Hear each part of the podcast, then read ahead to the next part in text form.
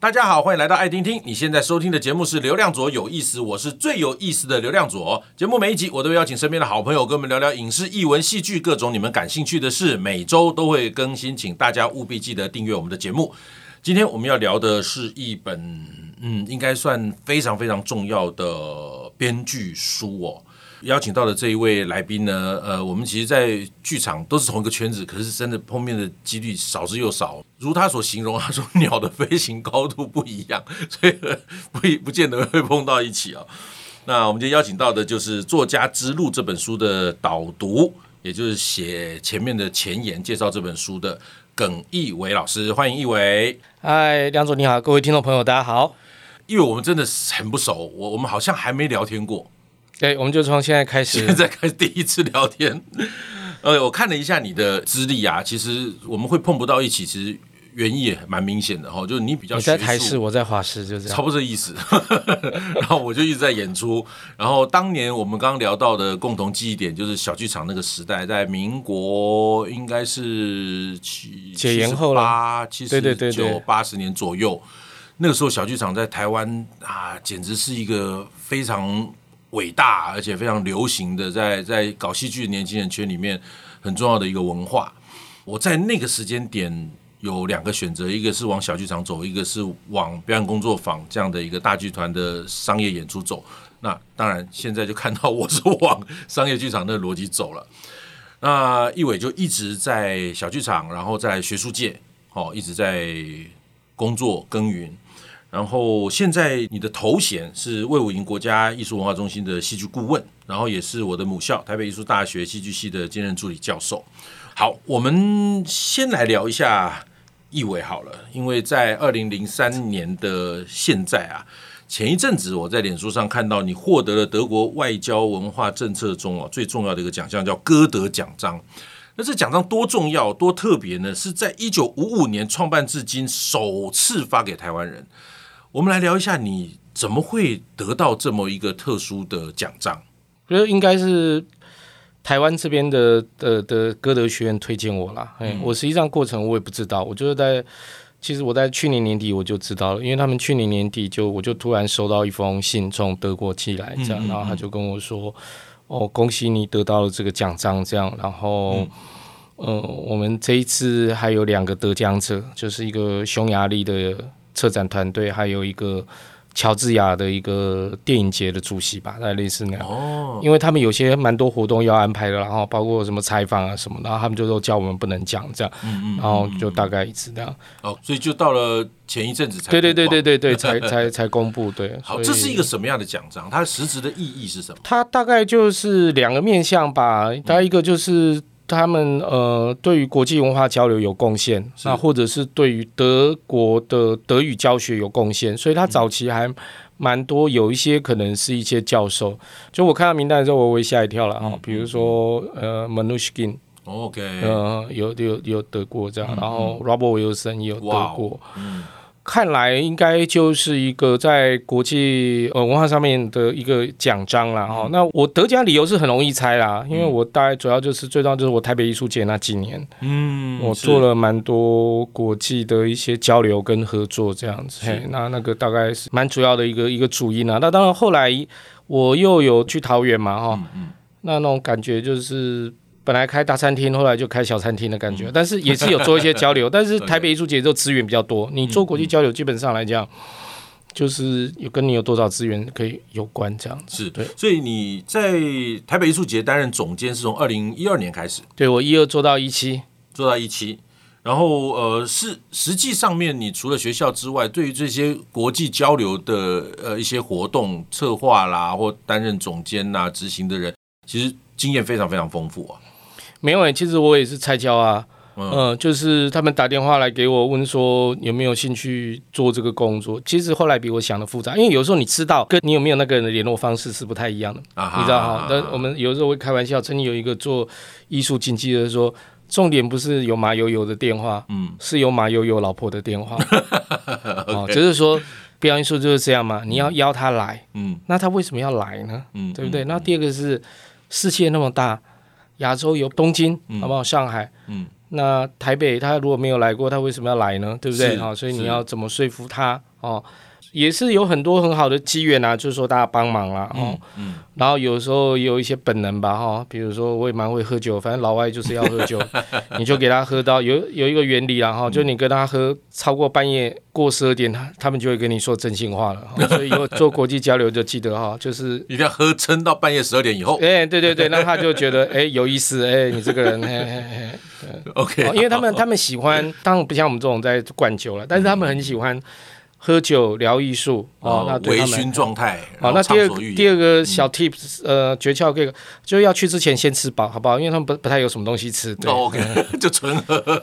呃，通常就是只有什么花生、瓜子啊，就是就是东西通常很快就没了。对对，它不像我们就是一定是菜很多，但没有没有没有没有，就是酒是可以无限畅饮的啊。但是东西吃的很少。OK，对对对，但是他们艺术家就是喜欢这样。我觉得有时候艺术的功能。可能不是那个作品本身，嗯嗯，而是他们有还蛮习惯说去讨论这个作品也是一种快乐啊，就大家在那边真的面红耳赤这样子哦，但是也是一个蛮有趣的交流。像台湾如果有去国外剧院，像国外很多歌剧院中中场都可以喝酒啊，是的，是的，哦，中场酒友喝一杯，通常歌剧都蛮好听的，对，哦，那他们最重要是他们演出完，他们很多剧院都有酒吧，嗯嗯，所以通常是看完。继续在那边聊天，嗯，讨论艺术，好像是一套的。那台湾我都开玩笑说，你去国家剧院，你今天看完戏，你走出来，你看到你朋友想要聊个天，里面就会说。不好意思哦，我们要关了。好，那然后然后你就你就走走走走走走到那个大门这边，就是那个斜坡。然后这时候警卫就跟你说：“不好意思哦，靠边哦，靠边哦，计程车，好吧？”那你就沿着计程车就这样啊，车道走下去啊。然后前面就是广场，就暗暗的。然后捷运站在那里，然后什么店都没有。然后你们就说：“嗯，好吧，那下次再聊。”哦，嗯，就是这一套不完整，是因为它不是一个事件，是一个事件，应该是说。不管戏好不好看，今天都是一个很有趣的夜晚啊！哎，所以那个收尾的活动其实还蛮重要。你如果说单纯只是要看戏很好看，我的意思是说，连好莱坞都没有办法做到每一部电影都一定观众满意，对不对？我们有时候一年这样看下来是只有三四部可以看，那你剧场钱花那么多，那难道你是在靠演出好看取胜？我觉得这个是不可能的。所以它应该是别的东西，就是它有社交性，是。哦，是，是啊，不然就像标房，不然你也领个包子，对不对？有个 哎，有个事件感，说哎，这个不一样，对不对？就是要有事件性了哈。那台湾就是我，我们就是这个事件性稍微比较少一点。嗯嗯，不过这也是文化问题啦，对，这真的没办法。其实这是有法规啦，其实文化是因为那个剧院被定义成是那个好像是那种什么艺文空间啊，那法律有规定艺文空间三百公尺内。校园都不可以有酒精吗？啊，这个大概有点类似这样。因为像台中国家歌剧院，我记得刚开馆的时候就有要成立酒吧嘛，有楼上有，对对对，被抗议啊。那个这尼采就讲过了嘛，酒神戴奥尼索斯就是戏剧之神嘛。对啊，所以那不是在喝酒，那只是在拜拜而已。OK，不过我我自己现在习惯了，我们我到国家剧院看戏之前哈，我会比方去去吃中餐或晚餐，然后我就会喝酒。其实真的喝完酒。看戏这个微醺状态真的很舒服，跟看球赛一样啊。我的意思就是说要，要、嗯、要稍微松一点啦。那我是觉得说，如果我们可以，那主要是因为我们剧院在盖的时候，那国外剧院他们是他在盖的时候。就是可能是八十九世纪了，然后然后它是跟商业区一起成长了嘛，就比较像西门町。嗯，那国家剧院那边以前是眷村嘛，我记得，然后后来那发生火灾，所以那一区它有一个精神粮食的空间，是，但是它周边都没有属于下半身的粮食，你知道吗？对对对。照理来讲，应该是有点像那种，如果你去东京，去那种什么很多什么卡布奇那种的，它应该是庶民的生活也要在那里，这样，因为这两件事应该是。要交接在一起的，就像韩国的大学路哦，对我有去过，我有去过，对那边也是很多店啊。看戏看完了，吃晚餐、喝咖啡、下午茶、逛街，就好像百老汇一样啊。哎，你去的话，你你一定是旁边有很多餐厅嘛。对的，对的，对的。好，我们期待。OK，今天要聊的这本书啊。好厚一本呐，对，但是字蛮大的，好不好？哎，没关系，字蛮大的，对，行距也还可以，对，OK，什么年龄都可以看。对，这个真的很推荐给大家，因为这本书是一九九五年出第一版，然后后来陆陆续续的出到现在，好像第四版吧。嗯，对，就是现在的最新的一个版本，就是其实台湾之前出过一个版啦，那现在后来因为它有了二十五周年嘛，嗯，所以他就台湾就把这个二十五周年再重新翻译，然后再重新再修过一遍。所以今天要跟大家介绍是这个作家之路二十五周年纪念版。对，副标是从英雄旅程学习说一个好故事。那呃，这本书哈，如果你有机会在书店看，你可以先翻一下，然后你就会很想把它。不用翻了，就直接买就比较干脆啊。因为前面那个推荐跟书评啊，那所有的人真的都是大名鼎鼎，他们的作品就就是完全市场上你就一定会听过的作品。这本书《作家之路》啊，一九九五年出了第一版之后，它大概也被奉为一个虽然不是圣经啦，但是非常重要的一本呃创作的书。那是由商周出版社出版的。那现在出版这个是二十五周年版本，那也好像增加了三万多个字。哦，这作者好像又增加了一些篇幅。那我们请一伟跟我们聊一下哈，就说呃这本书在编剧界之所以影响那么重大，最主要的原因，因为它太大本了，我们好像没办法所有细节都聊到。呃，它原理很简单嘛，哈、嗯，就是说，呃，它的灵感来自那个叫 Joseph Campbell 坎伯，他有一个书叫《千面英雄》，嗯嗯，大概一九四六年左右出的吧，是还是五零年？那那个书就在讲说，全世界有那么多不同的神话故事，但是这背后都有一套相同的规律，嗯，哇，他把这个规律找出来，是。那这个作者叫呃 Christoph Vogler，嗯，那他在一九八零年代末期的时候，他就读到了这个东西，他就把它整理出来，运用在编剧上。那时候他在迪士尼上班，所以他就写了一个大概什么七页的 memo 吧，嗯，那这个后来就很多当时的编剧都拿去参考，那也用了这一套方法去。比如说编了当时最红的演出就是《狮子王》，嗯嗯嗯。那后来他就觉得好像有必要在这个努呃题目上面做更多的耕耘，所以他就把这是呃英雄旅程，就是这十二个说故事的基本的一个，我们就说是地图吧，哦，嗯嗯嗯，拿到什么要到什么关，然后再加上所谓的原型角色，哦，就是。也是一个比较普遍性的啦，哈，因为它来自心理学，然后他把这两个东西写起来，然后就变成是一个作家之路，哦，嗯、那但是呢，如果你真的看的时候，有时候你会发现说，好像这本书真的有趣的地方，也是因为它不是只有在讲编剧而已，嗯嗯，它实际上讲了很多故事的原理，那也讲了故事跟人生之间的关系，所以其实他到很很后面的时候，他也讲了他自己在写作的过程当中如何从，因为他的根源是来自神话嘛，嗯，好。那这个神话里头好像有一种心理机制，哦，嗯、那这个心理机制会让我们倾向于把这个世界是混乱的，应该这样讲。嗯哼。但是他会倾向于说，如果这个混杂的世界里面，如果有一个有一个顺序是符合我们这个心理机制的时候，我们好像就会特别遵循它。嗯嗯嗯嗯嗯。那比比如说，呃。他的第一个叫做平凡世界嘛，哈，但是其实有很多人做研究说，平凡世界很多故事的第一个背后的原理就是主角的父母不在，嗯，哦，你可以看蜘蛛人的爸爸妈妈在哪里，哈利波特的爸爸妈妈在哪里，魔界的 弗罗多爸爸妈妈在哪里，哈，你基本基本上不是没有爸爸妈妈，就爸爸妈妈不在，诶，那这就很有趣啦，为什么爸爸妈妈不在？嗯，好啊，很简单，因为如果爸爸妈妈在家的话，大家都看过魔界嘛，嗯，那个男主角叫弗罗多嘛，对不对？那因为他如果爸爸妈妈在家，他爸爸妈妈就不会让他出门了，好不好？所以爸爸妈妈不在才可以冒险啊，对不对？增加一个戏剧阻力，这样子 就写成另外一个故事，就先要怎么骗爸爸妈妈，然后才能出门。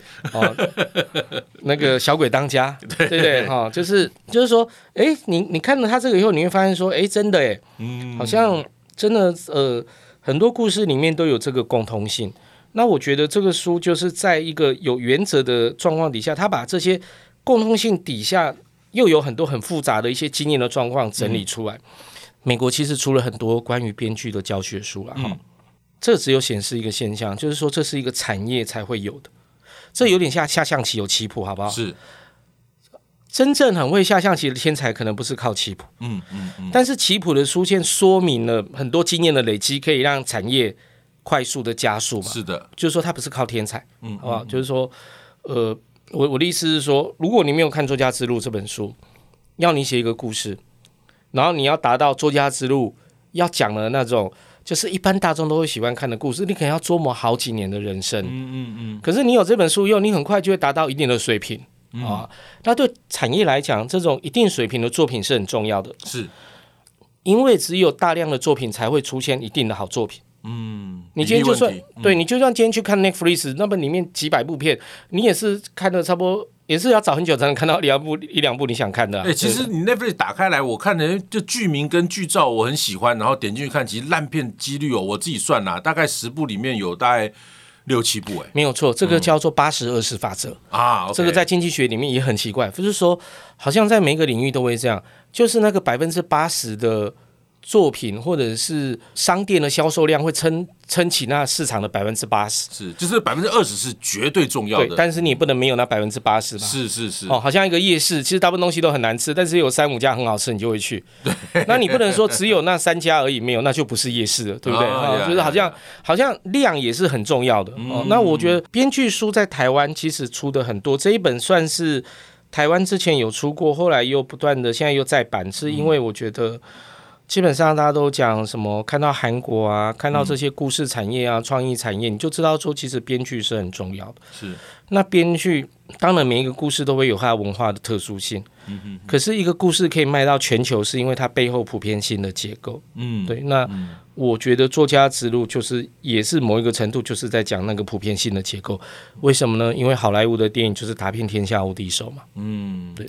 其实以所谓的编剧书的概念来讲，我看过的编剧书，呃，比例上比较多都是以统计概念来写。啊、呃，比方先前我们访问过冯博弟，他用呃三十九部电影吧，然后每一个电影谈一个编剧的技巧，其实也都是在做一个统计概念。然后呃，小野老师的书哈、哦、等等的，大概都是会用统计，包括作家之路，他好像也比较是用统计的概念来叙呃，讲述这个概念，有一些原则可以参考。嗯嗯嗯嗯。但是这个原则在使用，就好像我们大家知道都有续破记、起承转合，这每一个人都知道啊。对。可是起起承转合的使用里面，应应该这样讲，产业是这样啦，规则就是类型。嗯嗯嗯嗯嗯，对。哦，产业一定要类型片。嗯，因为类型片的好处是观众会知道他想看什么，嗯哼，然后在这看什么类型片的好处就是你可以在类型里面创造意外，嗯，哎啊，那你如果不是类型片，你要去得那种坎城的，那不好意思，就是那是很有文学性，但那不是鬼灭之刃，是是，是 就市场跟艺术之类还是。是是是，那类类型的话呢？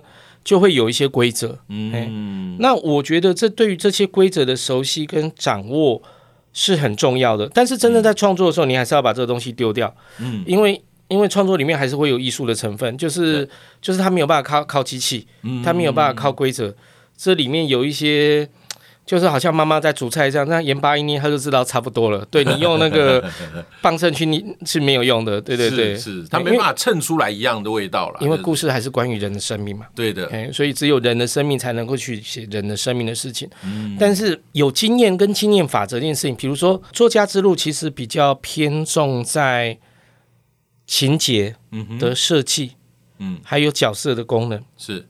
但是作家之路比较没有在谈的，比如说对白的写作。啊，好，那对白的写作也有对白写作的技巧，是，比如说如果你看美国电影的话，我很喜欢教学生做一个例子的做法，说其实你可以不用看书，嗯，你就今天回去看电视的时候，你你有看到好看的对白，你就把它抄下来，嗯嗯嗯嗯，然后呢，你就回去模仿它。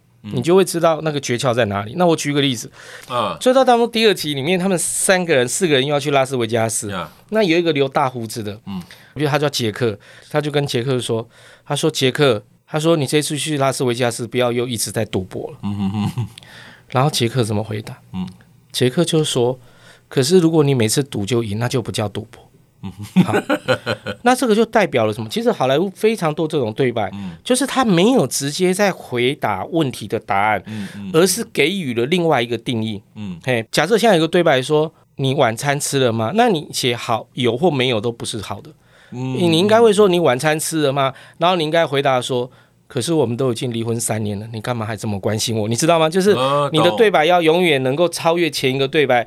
开启的某一个状态，好，那这个你可以把它简单的形容成是这样的规则，嗯、可是细部实际上还是有千变万化，嗯，对，这个还是要讲。嗯、那作家之路对这个部分就比较少讲。那我想这个就是每一本故事写作书跟编剧教科书的特色不一样的地方哈。但是作家之路这一个讲的这个英雄之路的这个原理是是的确是应用是非常广，所以为什么他有办法在出版二十五周年以后？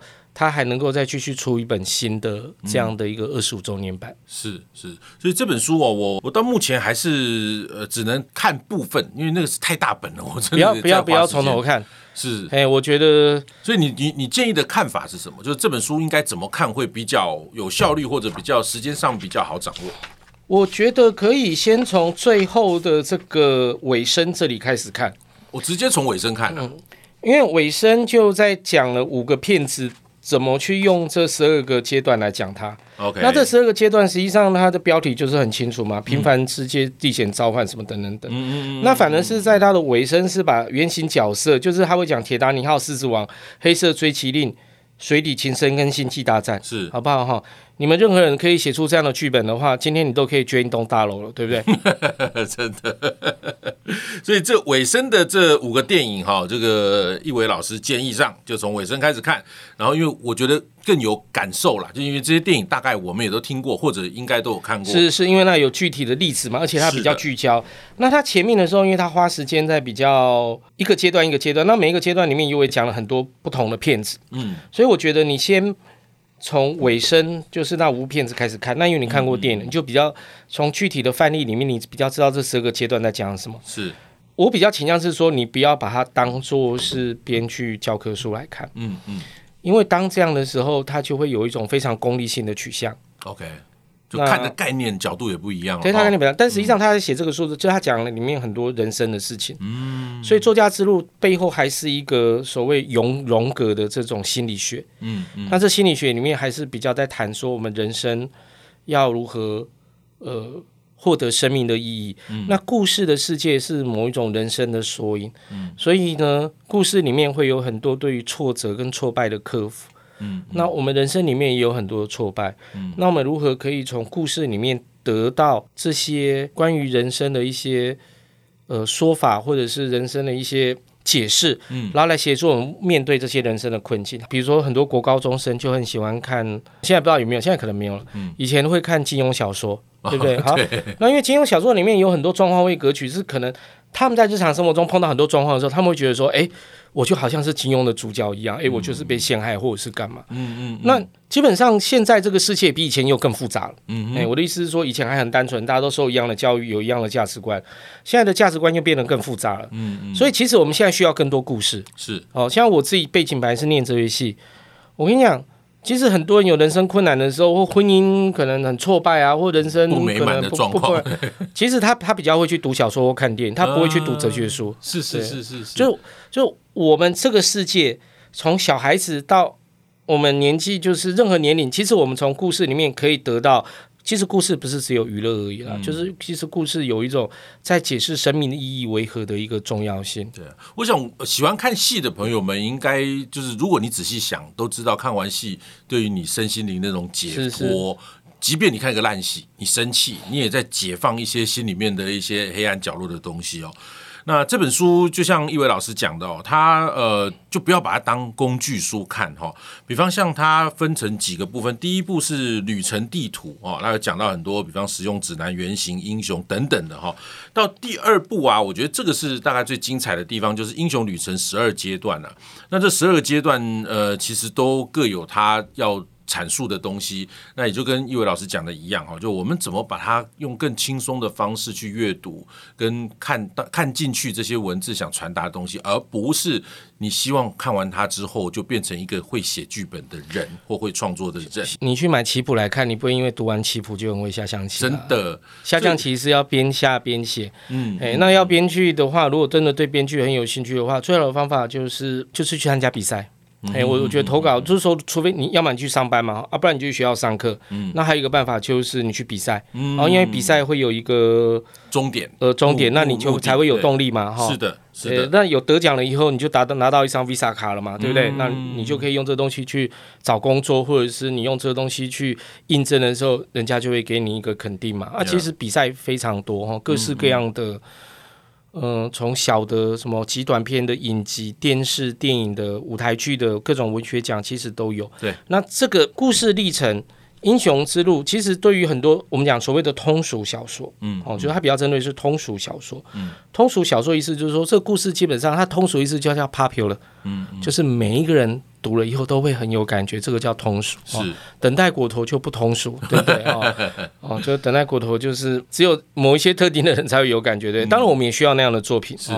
但是如果你去看这个，因为你你你再去看《鬼灭之刃》，我就想你现在看的卡通，哎，你就会看到里面很多，哎，真的也是有相关的。对对对，呃，刚刚一伟老师一直提到棋谱这件事情啊，我我真的觉得，你像呃，我记得我是看《后裔弃兵》，它里面就有讲了，他背棋谱的，就下西洋棋会背棋谱，可是重点是。背棋谱谁都会背，你只要花时间、肯用心，你就是背下来了。重点还就是这些棋谱的千变万化的转换过程，你怎么借由你自己去产生跟你的对手不一样的某一种概念的战略？哦，那我很喜欢一位老师在这个这本书的介绍，也就是呃导读的地方，他最后写到了哈，他说读完作家之路不会让你立刻写出好作品，但是你若持续写。创作出受欢迎故事的速度会比没学过方法的人快。这些规则就像是棒球的基本动作，平常就要练好它，然后上场挥棒时忘掉它，你就是作家路上的英雄。我觉得概念上就是你得写，那你该吸收的得吸收，该看的东西得看，那最终还是借由你不停的去做这件事情，然后才有发挥，才能产出属于你自己风格的某一种作品出来。哎，我我可以再补充一个有趣的现象了哈。作家之路出现了以后，其实美国是有所谓的叫创意写作，嗯嗯嗯，在研究所，也就是说可能有什么编剧硕士或是什么，嗯，那呃，在欧洲是以前是没有这种东西，因为他们都觉得写故事或文学写作是不可教、没有规则的，是。但是美国就是整理非常多这样的规则出来，然后让大家知道说，哦，其实你看得出来的。混杂的世界背后也是有一个几个简单的牛顿定律在那里。嗯，对，如果你懂得怎么运用，那人类的发明，为什么我们可以创造这么多各式各样不同的文明的这些新的产物，或可以盖一栋很漂亮的教堂？嗯，我们跟动物不一样的地方就是我们会去掌握这事物背后的原理嘛。是，然后我们会去应用它，转化它，这样。哦，嗯，那对现代人来讲，也有人用作家之路哈，哦，去讲那个游戏设计的。哦，也是一样，有有有，你可以网络上其实都可以查得到。嗯嗯，游戏跟故事基本上结构是类近的啦。嗯，也是一样，就是有一个主角设定要去追求某个目标，然后中间会有阻碍。哦，这个大家基本都是类近哦。那唯一的差别是，故事里面的主角是有一个动机。嗯嗯，他为什么去追求这个目标？游戏没有。嗯，好不好？比如说足球也是一种游戏吧。嗯，那我就是要把球踢到对方的那个篮门里面。那为什么要这样踢？没有没有。哦，那那故事会有哦，有你要报杀父之仇，游戏就没有，但是 但是一样会有阻碍，嗯，哦，那要有阻碍的克服，那一旦阻碍克服，达到你的目标的时候，故事就结束了，哦，嗯，所以英雄旅程他讲一开始讲平凡世界嘛，哦，就是说，呃，一开始你要先设定角色，先让观众熟悉这个角色的世界，嗯，那角色这个世界有一定的了解了以后呢，就会有历险召唤，啊，就是会有个原因让这个。主角会要离开他原来熟悉的世界。啊哈。哦，比如像刺客联盟啦，嗯、或者是哈利波特啦，然后是甚至像滴滴血都是一样嘛。嗯、然后呢，再来他就会有拒绝召唤。哦，嗯、就是说主角在面对一个新的召唤，要进行一个冒险旅程的时候，他会有很多怀疑，嗯。哦，然后他会遇上师傅哦，他会有人跟他讲，然后他会要踏上这个旅程。那你会发现说，啊，这样的东西其实在人生跟在这个世界的故事里面就是无所不在，嗯。哦。其实了解作家之路某一个程度，也不是那么单纯，就好像只是在一个学编剧一样。其实我觉得在这里面也很多可以协助我们去了解我们自己当下人生很多的情况，还有我是处在什么样的人生阶段。嗯，OK，我觉得一本书哦，就经由不一样的人呐、啊、来介绍或呃引导另外一个角度来看，真的会有不同的收获。那今天一伟老师呃这本作家之路哦。从他口中所叙述出来的，真的哈，就不要把它当成工具书，那也不要所有事情都变得那么功利的哈去对待它。那如果你对于生命中有喜欢的事情，切记一点哦。因为老师刚一直在提醒的，棋谱人人会背哈，但重点是你有没有自己的一些想法，把这些东西活用出来。